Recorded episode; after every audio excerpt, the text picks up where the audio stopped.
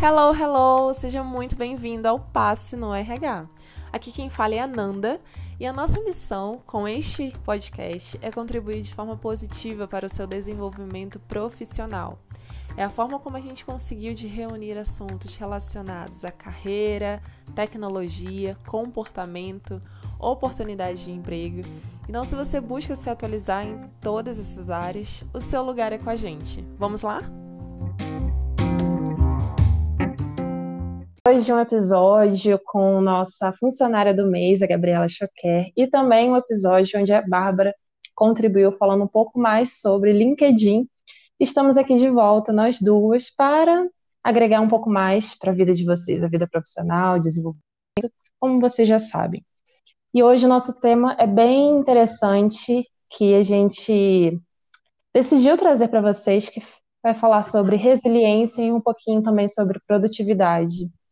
A Bárbara recebeu um artigo é, falando sobre isso. Ela compartilhou comigo e foi bem interessante a nossa leitura. E a gente vai trocar alguns insights com vocês, falando um pouco mais sobre isso. Mas antes de tudo, antes da gente entrar nesse assunto, quero compartilhar com vocês o que significa de fato resiliência. E aí, obviamente, eu dei um Google para trazer esse termo para vocês. Diante do que está apareceu na internet, resiliência é um conceito emprestado da física, que significa a capacidade do indivíduo em lidar com situações adversas, superar pressões, obstáculos e reagir positivamente a eles, sem entrar em conflito psicológico ou emocional. Esse é o conceito que a gente tem, mas será que resiliência no nosso dia a dia é vivido dessa forma mesmo? Então, a gente vai compartilhar um pouco desse artigo que traz um, um novo olhar sobre isso.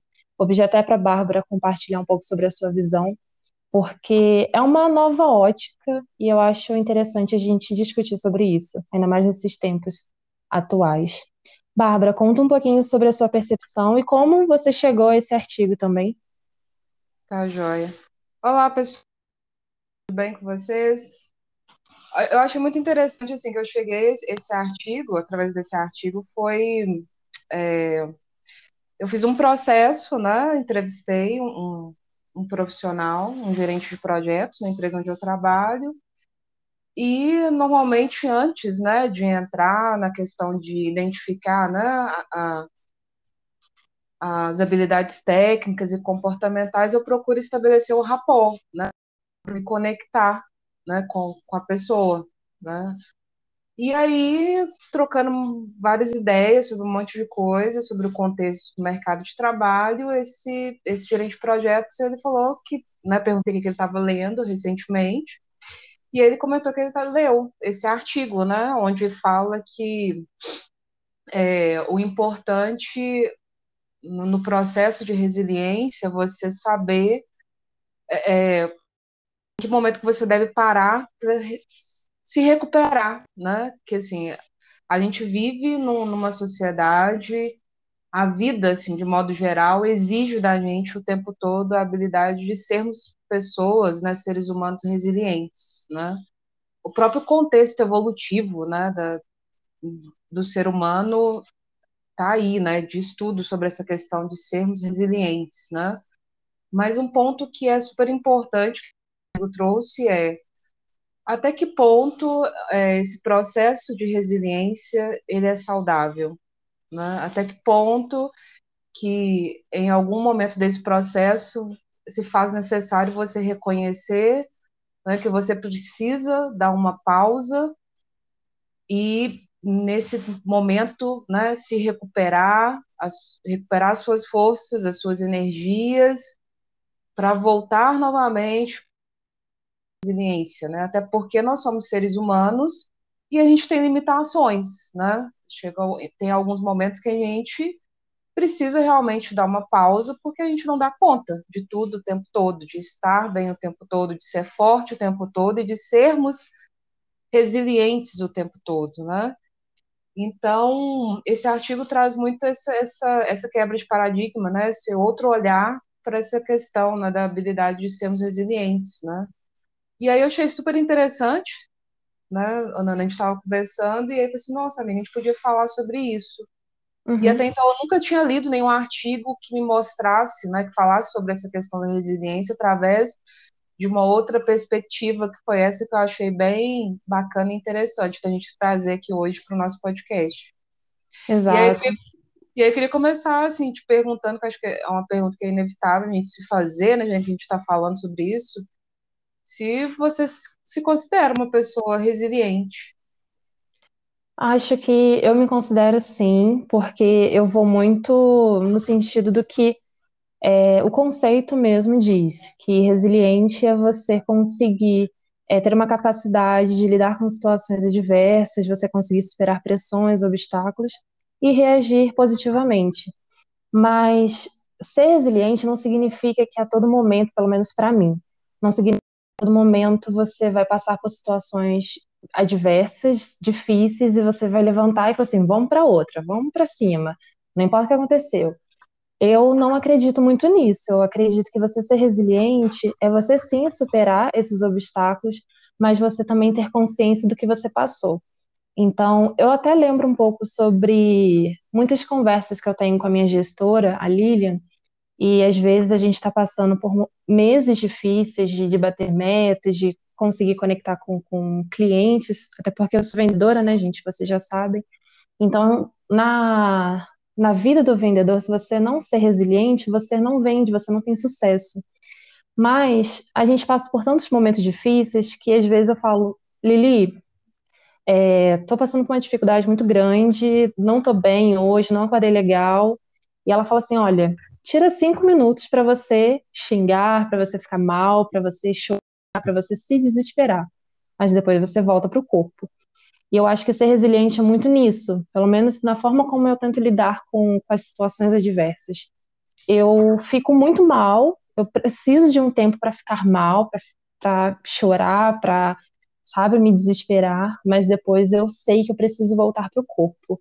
Não é algo que que me pede, eu mesma tenho essa consciência e essa cobrança de ter que voltar para o corpo, porque a vida não espera da gente, sabe? Se você não correr atrás, se você não, não, não, passa, não se superar, você fica muito para trás. Então, eu me considero sim uma pessoa resiliente, mas tem, tem ponderações, né? É, uhum. É, é isso que eu vejo. E esse artigo, gente, a gente está falando aqui do artigo, artigo, mas esse artigo ele foi publicado na revista Harvard, é, Harvard Business e pelo autor Shao Enkor, se eu não me engano, acho que é assim que se pronuncia o nome dele. Ele tem uma palestra muito conhecida no TED, que tem mais, acho que 10 milhões de visualizações, falando sobre esse assunto. E uma das coisas que, que ele fala que achei muito interessante, até anotei aqui para compartilhar com vocês, é que ele sugere que se a gente quiser construir a resiliência no trabalho, a gente precisa de um período adequado de recuperação. E essa recuperação é a parte interna e externa. E só para assim explicar um pouco sobre o que, que ele fala sobre recuperação interna. Recuperação interna é quando você está num dia a dia de trabalho, na sua rotina, e você precisa dar uma pausa nem que seja para mudar de tarefa, ou você andar um pouco pela casa, tomar um pouco de ar. Isso significa sua recuperação interna. Você sair um pouco da sua bolha de trabalho e tenta fazer outras coisas. E a recuperação externa são ações que normalmente ocorrem fora do ambiente de trabalho. Então, quando você sai com seus amigos, com a sua família, quando tem os finais de semana, você consegue se distrair um pouco mais, assistir um programa que você gosta. Isso é muito importante para a gente criar resiliência. E por que que ele fala isso? A resiliência é um momento de você superar um obstáculo, né? Superar uma, uma situação ruim. E você só consegue superar uma situação ruim se você dá um tempo para você, um tempo para si, para você se realmente recuperar e, e pensar em tudo que está acontecendo. Até ele fala um pouco sobre a questão de recuperação não é a mesma coisa de, que descanso, né, Bárbara? Sim, com certeza. É, o que, que acha sobre isso? Ele fala que, o artigo ele fala que é necessário, né, você parar, né, e se recuperar. Só que, assim, esse processo de você parar não é a mesma coisa do processo de recuperação, igual, por exemplo, vou dar um exemplo prático na minha vida, assim, né, um exemplo da minha vida no meu dia a dia. Eu também me considero uma pessoa resiliente, tanto no que envolve a questão da minha vida pessoal e profissional, mas eu me cobro muito no meu trabalho, por exemplo. Eu sou super comigo mesma em tudo que envolve a minha vida profissional, realmente. Então, no meu dia a dia, muitas das vezes eu tenho essa dificuldade de parar, mas aí, assim, eu paro, igual, por exemplo, eu encerro as minhas atividades, né, um pouco, às vezes mais tarde, às vezes no horário, mas o fato de eu ter parado, né, para encerrar as minhas atividades, né, e focar em outras coisas na minha vida, por exemplo, pessoal, como por exemplo estudar inglês, estudar música, assistir uma série, ou simplesmente descansar, meditar, eu não consigo, porque isso aí seria o meu processo de recuperação, né?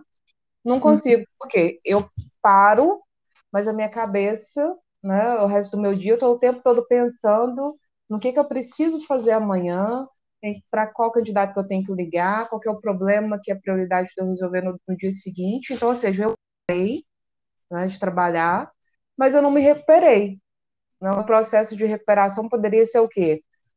Tirar um tempo para eu meditar, tirar um tempo para eu relaxar, música, conversar com alguém que eu gosto, focar em uhum. outras coisas, né, para eu descansar tanto o meu corpo e a minha mente, me desconectar, pelo nem que seja por algumas horas nesse processo de recuperação, para eu focar em ficar bem, para eu voltar amanhã, né, com toda a energia, toda a força para lidar com as adversidades do meu dia, né?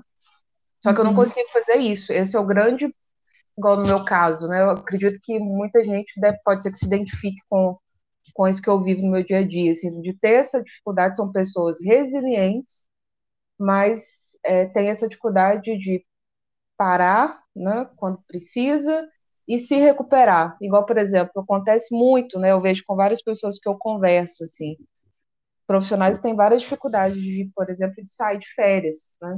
Sai de férias quando outras férias está vencendo. Aí sai de férias, parou, né?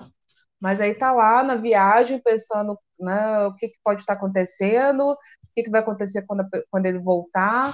Então, ou seja, a pessoa parou, saiu de férias, mas ela não tirou esse período para ela se recuperar, para aproveitar a família, para descansar, para se conhecer, para literalmente dar uma e recuperar as energias físicas e mentais para poder voltar para o trabalho com toda a força total, né? Então, o, esse artigo ele traz muito essa questão de que para você ser né, uma pessoa produtiva em todos os contextos da sua vida, né, a gente precisa da resiliência, mas a gente precisa realmente saber quando parar e principalmente nesse processo de parar, você saber se recuperar. Desculpa, tipo igual, tipo igual que você falou, né? Tem alguns momentos no meu dia que eu paro, fico brava, né? Fico puta da vida, uhum. mas eu parei. é aqueles cinco, é aqueles cinco minutos de ódio. Aqueles cinco... Eu acho que é até bom. Eu tenho um amigo que fala que ele faz as coisas na força do ódio. eu não sou muito dessa teoria de, da força do ódio, mas eu sei que às vezes eu preciso, assim, desligar o computador, não ouvir falar de, de, do meu emprego, de, de vendas, de proposta, de cliente, não. É realmente um momento para eu parar de, de me concentrar com isso, porque somente com essa, essa pausa, essa recuperação, esse fôlego, eu consigo novamente retomar essa minha atividade com mais, mais disposição. Então, se, por exemplo, é, eu vejo sua rotina de trabalho, a Bárbara, gente, ela trabalha muito. Uh, eu encerro meu trabalho pontualmente, seis horas da tarde. É, na sexta-feira, cinco, a Bárbara às vezes vai até oito, vai até nove. Só que esse processo, é, eu tenho certeza, Bárbara, que você desligando o computador, você não desliga da, da sua empresa. Você não. vai tomar um banho pensando no candidato X, tem que fechar a vaga tal, tem que falar com o gestor sobre isso, ele tem que mandar um mapeamento comportamental para ele fazer, não sei o quê.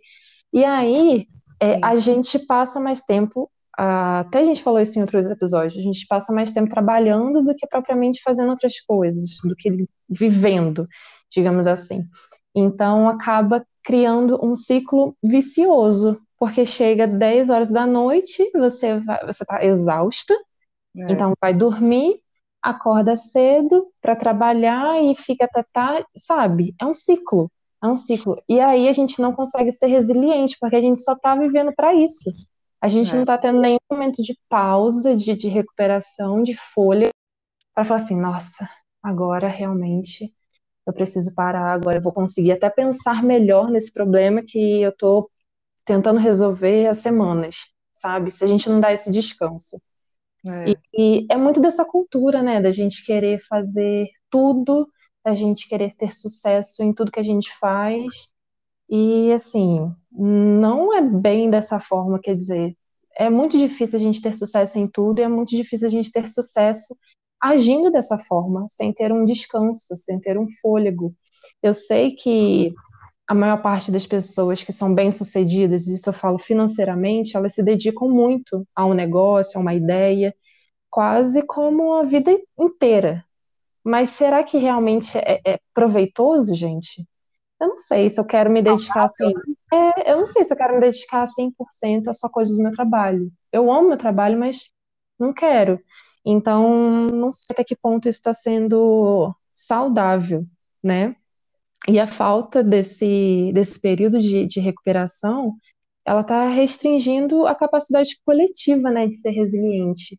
Então, tem essa recuperação, esse fôlego, eu não consigo ser resiliente, porque eu não consigo pensar em estratégias para mudar, para tentar ultrapassar esse obstáculo. É, acaba caminhando para o mesmo lugar. Entende? É. Ô, gente, eu falo isso porque isso que a Ananda tá falando é assim, às vezes elas, as meninas, né, a Ananda e a Jill, às vezes elas brigam comigo, Bárbara, para de trabalhar, sabe? Então uhum. eu realmente tenho muita, muita dificuldade de parar e de me recuperar mesmo, sabe? Que é igual o que o próprio nome do artigo fala, né? Resiliência é como você recarrega e não como você suporta. Né? Então, a, como eu suporto, né, não é nada inteligente, né? Assim, não é nada inteligente, nada saudável, nada bom. Assim. Uhum. É importante e, você ter essa resiliência, mas ter inteligência emocional, ter sabedoria mesmo, sabe? De recarregar, de parar. E eu não sei, muitas vezes. Eu tenho muita dificuldade. Exato. E a gente fala um pouco sobre. O artigo fala um pouco também sobre a questão de produtividade, porque justamente está muito ligado à questão de resiliência, nesse sentido de recuperação, que ele está trazendo essa nova ótica para a gente. Por quê? Quando você precisa da recuperação, da pausa, você não é só pausar tudo, como a Bárbara falou, não é só você desligar o computador e pronto. Não. Porque você ainda fica com a, com a mente no trabalho, nas suas atividades, nos seus problemas. Então, é, o que, que você faz nesse tempo de recuperação? Você está pensando em trabalho? Você está pensando em resolver seus problemas? Ou você está realmente descansando, meditando, sei lá, fazendo qualquer coisa que não seja criando mais ansiedade para você? E ele passa até um estudo de que uma pessoa média é, liga o telefone, vamos dizer assim. Então, imagina o seu tempo de descanso, de recuperação. Uma pessoa é, acaba ligando o telefone 150 vezes por dia. E se a gente fizer uma conta de que a cada pausa, a cada olhada no telefone gera em torno de um minuto, claro que é muito mais que isso, né, gente? Porque eu abro o Instagram, fico minutos lá, não é só um minuto. Mas ele faz um cálculo assim: se 150 pessoas, 150 vezes uma pessoa liga o seu telefone e fica um minuto distraído, durante o dia todo ele está gastando duas horas e meia do seu dia só com redes sociais, só com distrações. Então, ou seja, nesse momento de recuperação, você não está se recuperando de nada. Você não está deixando sua mente livre. Tem gente que abre a, a, a rede social, o Instagram, o WhatsApp, só para ver o que está passando, só para, sabe, refrescar a mente. Mas você está refrescando mesmo? Porque você acaba entrando naquele limbo de, de, de, redes sociais, de fotos, de, e aí vai curtindo, e aí vê uma fofoca, e aí vai não sei o quê, cria uma ansiedade, você daqui a pouco você passa quase uma hora numa rede social. E aí depois você tem que voltar para o trabalho. E aí você se recuperou mesmo? Não. Você só, assim, criou mais ansiedade para você, só criou mais coisas na sua cabeça, e agora você está pensando no que o no ator que faleceu, na pessoa que casou, você está criando mais coisas para sua cabeça processar, o seu cérebro processar. E aí, gente, e aí ele fala sobre a importância também do cérebro ter um descanso. Não é só físico. A resiliência não é, não se, se limita apenas à questão física. É muito mais psicológica e emocional diante disso. E eu falo essas questões porque eu sou uma pessoa que eu me perco em rede social. Às vezes, no meu horário de almoço, que é um momento de descanso, de recuperação, um momento para eu estar livre, eu estou mexendo no Instagram, eu estou mexendo no TikTok. E aí, a Bárbara até sabe que quando eu estou mexendo no TikTok, eu fico horas. É, e aí tem várias dicas. Quando, quando a Bárbara vê eu rindo, gente, já sabe que é TikTok. Mas assim, é, é um ciclo vicioso. Por que, que eu estou falando isso? Porque a minha produtividade cai drasticamente quando eu entro nessas redes, quando eu acabo consumindo de forma demasiada todos esses conteúdos, entendeu? E aí eu não me torno uma pessoa tão resiliente como eu poderia ser, sabe? Porque ao invés de estar realmente recarregando minhas energias, me recuperando, criando fôlego, eu estou entrando em outro ciclo vicioso, entende? E aí ele dá várias dicas de como a gente sanar um pouco esses desafios de baixa produtividade, baixa resiliência. Tem alguns aplicativos que ele recomenda, mas acho que o principal que ele fala, que é uma coisa simples, é a gente desligar tudo, sabe? Desligar telefone, desligar problemas, tentar não pensar nessas coisas. Mas eu sei que eu falando aqui, é difícil a gente falar assim, ah, não pensa no seu problema. É difícil. Eu, se a pessoa falar isso para mim, eu vou rir, entendeu? Mas em questões de redes sociais, como é o meu problema também, tem várias dicas aqui que no final vou passar para vocês alguns aplicativos, algumas formas a gente conseguir monitorar um pouco mais o nosso consumo e não ter essa baixa produtividade e a gente conseguir focar em realmente em superar os nossos obstáculos e os nossos desafios assim do dia a dia. Nossa, falei demais. Ai, perdão, perdão. Normal, Coelha. Coelha fala demais. Comunicativa, gente. Meu perfil profissional, é, comportamental, executor comunicador. Então, assim, eu engato na conversa, falo, falo, falo. Mas é porque esse assunto de produtividade e baixa produtividade, na verdade, é uma, é uma coisa que me chama muita atenção, porque eu, é um problema que eu quero sanar na minha vida, sabe? É, por mais que eu esteja sempre fazendo alguma coisa, é, quando a gente não se dedica 100%, a gente não está fazendo nada direito. Então, tem vários projetos, várias coisas que eu gostaria de fazer, eu me dedico um pouco sobre cada coisinha, mas não me dedico 100%. Então, por isso que é importante a gente falar sobre esses assuntos aqui no podcast com vocês, abrir o nosso coração. É. E aí, alguns impactos né, negativos assim, desse processo, no, no processo de residência, de você não saber recarregar né, de forma.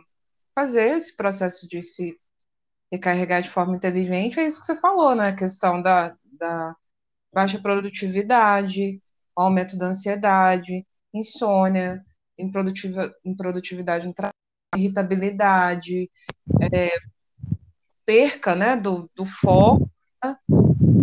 esse, esse ponto que você falou das redes sociais, né, dependendo do nível de como que está a sua saúde mental, é, ao invés de você ficar nas redes sociais, isso pode acabar até piorando né, o seu estado mental e emocional, né, porque querendo ou não, pode ser que você comece a comparar a sua vida com a vida do outro e por aí vai, ao invés de, de melhorar as coisas, acaba piorando. É, então, então é importante assim, saber fazer esse processo de parar e recarregar com inteligência. É difícil? Uhum. É desafiador? É, mas é, eu acredito que é possível, assim. Uhum. Possível. Não, com certeza. Hoje em dia, é, ainda é um desafio para mim a questão de, de, redes sociais. Eu sei que se eu entrar muito, eu acabo me perdendo nesse, nesse mundo paralelo, mas o que eu fiz, o que eu tenho feito, na verdade, eu tenho dormido mais cedo, então por volta de mais 10, 11 horas no máximo, eu já tô na cama dormindo. Eu tenho desligado a minha internet, então se alguém me manda mensagem, eu não vejo, só vejo no outro dia quando acordo. Então isso diminui muito minha chance de ficar horas e horas na internet, de madrugada, olhando TikTok, olhando Instagram, Twitter, qualquer coisa do tipo. Então isso ajuda bastante. E eu me assustei também é, isso tem em todos os celulares, tá, gente? Eu me assustei, porque no celular você consegue ver o monitoramento da, da, das redes sociais que você mais consome e quanto tempo você está consumindo. E eu estava percebendo que eu estava assim, umas quatro horas por dia olhando o Instagram.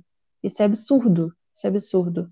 Porque a gente cria, querendo ou não. É, o Instagram realmente ele já foi criado para a gente consumir de um modo é, incansável, sabe? Sempre buscando mais, buscando mais, atualizar a página e vir outro conteúdo. Então, se a gente percebe que está quatro horas por dia navegando nessa rede, significa que a gente está deixando de fazer outras coisas, sabe? Porque quanto tempo do, do meu dia, quantas coisas do meu dia eu poderia estar fazendo, ao invés de estar entrando no Instagram e vendo foto, sabe? É, eu poderia ser muito mais produtiva no trabalho, eu poderia estar focando em outras coisas, poderia finalizar alguns cursos, poderia pensar em algumas formas de resolver problemas que eu estou tendo, sabe? É, é, tanta coisa que a gente pode fazer que é por isso que é, importante o, o dom de, de, de você conseguir se recuperar e dar uma pausa em tudo, sabe? Você não criar outros meios de consumir outros conteúdos, outras formas para você entrar nesse nesse mundo paralelo de, de redes sociais, tá? E aí tem na, no Instagram mesmo, você pode entrar na parte de configurações, você vê isso, o seu monitoramento, quantas vezes você está entrando no Instagram, quantas horas, mas também tem formas e aplicativos de você bloquear também redes sociais, você colocar tempos.